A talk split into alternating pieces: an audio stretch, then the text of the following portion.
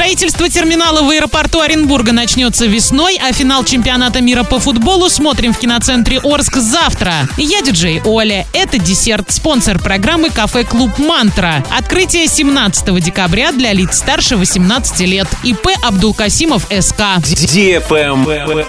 News. Весной начнется строительство терминала в аэропорту Оренбурга. В Орске появится временный терминал для удобства жителей. В июле на торжественном открытии обновленной взлетно-посадочной полосы в международном аэропорту Оренбург была представлена 3D-модель нового аэровокзала. Строительство терминала, напоминающего пуховый платок, планируется начать весной. Оно продлится два года. Когда начнется реконструкция аэропорта Орска и сколько продлятся работы, не сообщается. Лайк. Смотрим трансляции финального матча чемпионата мира по футболу. Болеть за любимую команду всегда лучше в большой компании, а смотреть матч на самом большом экране в области. Встречаемся 18 декабря в 19.45 в киноцентре Орск. Билеты в кассе кинотеатра и на сайте orskino.ru для лиц старше 18 лет.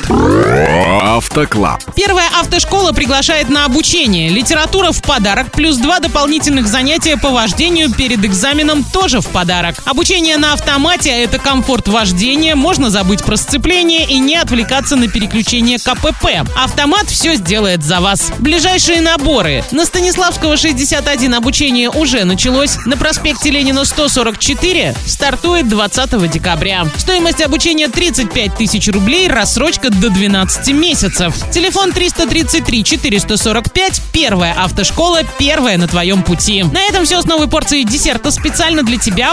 Буду уже очень скоро.